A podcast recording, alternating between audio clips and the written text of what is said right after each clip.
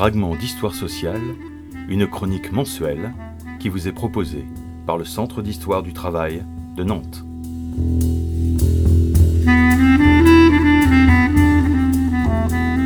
Aux citoyens gaulais victimes de l'intolérance religieuse.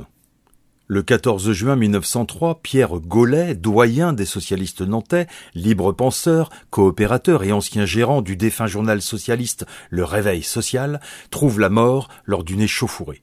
Ses assassins, un commando de cléricaux armés de cannes solides, bien décidés à célébrer publiquement la fête Dieu contre l'avis du maire, Paul-Émile Saradin, qui, au nom des intérêts de la religion, de la liberté et du commerce, se refuse à interdire les processions catholiques sur le pavé nantais, le préfet Elitas décide, le matin même du 14 juin, que le défilé ne se tiendra pas. Il faut dire que ces manifestations de puissance cléricale et réactionnaire ont la fâcheuse tendance à mettre les anticléricaux dans la rue. Trois semaines auparavant, Monseigneur l'évêque Rouard, qui n'a jamais caché ses sentiments monarchistes, a vu avec plaisir un service d'ordre de 250 hommes protéger la procession de Saint Donatien et par sa seule présence effrayer les mécréants. Ce que la préfecture craignait se réalisait pour cause. Les cléricaux bravent l'interdiction, débordent les forces de l'ordre et s'en prennent au rouge.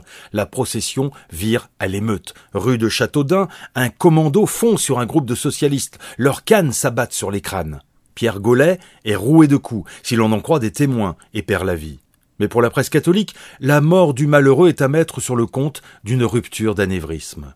Le bonapartiste nationaliste et antisémite Xavier Rennes applaudit cette démonstration de force virile, parle d'une leçon et d'un exemple à suivre, qualifiant les plaintes des socialistes de grotesques à faire pleurer tandis que l'hebdomadaire diocésain reprend les arguments des élus de la droite réactionnaire qui rendent le préfet le plus bête de France, directement responsable des troubles du fait de son arrêté.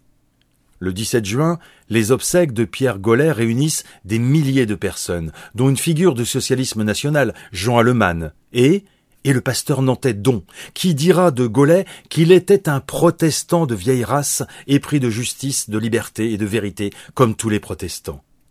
Suite à ce drame, symptomatique d'une véritable guerre civile larvée, les processions religieuses seront interdites à Nantes jusqu'en 1921, puis de nouveau à partir de 1926, dans le contexte de la grande mobilisation catholique du 1er mars 1925 contre la politique laïque du cartel des gauches.